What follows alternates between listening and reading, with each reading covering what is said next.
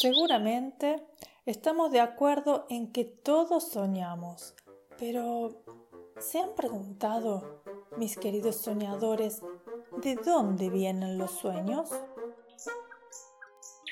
Te doy la bienvenida a Cuentos para Tejer Sueños, un espacio de fantasía que nace cuando sale la luna y la noche nos invita a ir a dormir. Me llamo Luciana Guadalupe Torre y junto a los soñalitas te acompañaré contándote una historia hasta el momento mágico en que comiences a tejer tu propio sueño. Los soñalitas son unos seres plumíferos de alas y copetes suaves y coloridos que tienen la maravillosa tarea de cultivar, mimar y entregar los sueños del mundo entero. Así volando despacito y en punta de plumas, llegan cada noche con sus alas cargadas de historias de ensueño para repartir. Entonces, luego del cuento de esta noche, los soñalitas te regalarán un sueño nuevo y todavía un poquito tibio, listo para ser soñado. Te invito a descubrir todos los misterios sobre este maravilloso mundo en lucianatorre.com, donde también puedes sugerirme lecturas y compartir tus sueños con otros soñadores de todo el mundo. Me encantaría recibir tu historia. Escucha cuentos para tejer sueños en iTunes, iVoox, Spotify y Google. Suscríbete a la newsletter de lucianatorre.com para acceder libremente a todos los cuentos escritos de cada día. Te agradezco de todo corazón por dejar tu valoración de 5 estrellas en iTunes, por tus donaciones en iVoox y por dejar tu comentario sobre este podcast en la aplicación que utilices. Me ayudas a seguir creyendo en mis sueños. Gracias.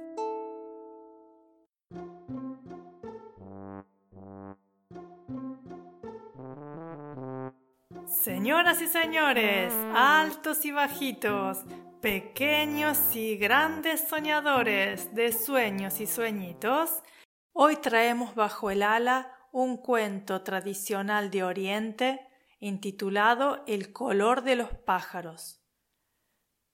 Al principio de los tiempos, todos los pájaros eran de color marrón, solo se diferenciaban en el nombre y la forma, pero sintieron envidia de los colores de las flores y decidieron que llamarían a la madre naturaleza para que les cambiara de color.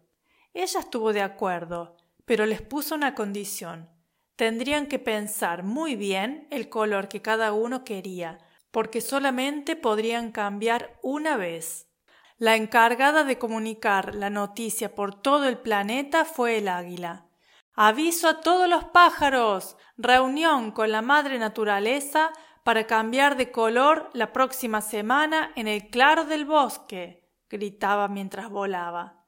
Los pájaros pasaron una semana muy nerviosos, pensando cuál sería el color que iban a elegir. Llegado el día, todos se reunieron muy alborotados alrededor de la madre naturaleza. La primera que se decidió fue la urraca. Quiero ser negra con algunas plumas de tono azul cuando les dé el sol, blanco el pecho y blanca la punta de las alas. La madre tomó su paleta y la coloreó, mientras el resto de los pájaros comentaban lo elegantes que eran los colores elegidos por la urraca. El periquito fue el siguiente en elegir. Yo quiero manchas blancas, azules y amarillas por todo el cuerpo. Todos estuvieron de acuerdo en que esos colores le favorecían mucho. El pavo real se acercó contorneándose y con su voz chillona pidió Para mi hermosa cola quiero colores que se vean desde muy lejos, azules, verdes, amarillos, rojos y dorados. Los demás pájaros sonrieron, ya que conocían lo presumido que era el pavo real. El canario se acercó veloz. Como me gusta mucho la luz, quiero parecerme a un rayo de sol. Píntame de amarillo. El loro llegó chillando. Para que el resto de los animales me puedan ver, quiero que me pongas los colores más llamativos de tu paleta. Todos pensaron que era muy atrevido al elegir esos colores, pero el loro se alejó muy contento. Poco a poco, el resto de los pájaros fue pasando por las manos de la madre naturaleza. Cuando los colores de la paleta se habían acabado y los pájaros lucían orgullosos sus nuevos vestidos, ella recogió sus utensilios de pintura y se dispuso a volver a su hogar. Pero de repente una voz le hizo voltear la cabeza. Por el camino venía corriendo un pequeño gorrión. Espera, espera, por favor. gritaba. Todavía falto yo. Estaba muy lejos y he tardado mucho tiempo en llegar volando. Yo también quiero cambiar de color. La madre naturaleza le miró apenada. Ya no quedan colores en mi paleta. Bueno, no pasa nada, dijo el gorrión tristemente mientras se alejaba cabizbajo por el camino. De todas formas, el color marrón tampoco está tan mal.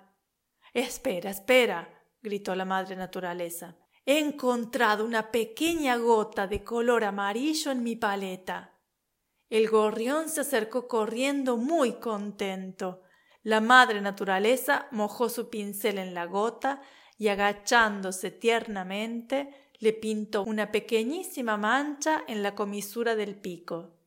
Por eso, si te fijas detenidamente en los gorriones, podrás descubrir el último color que la madre naturaleza utilizó para colorear a todas las aves del mundo. Los soñalitas y yo te saludamos con un gran batir de alas y nos vemos en los sueños.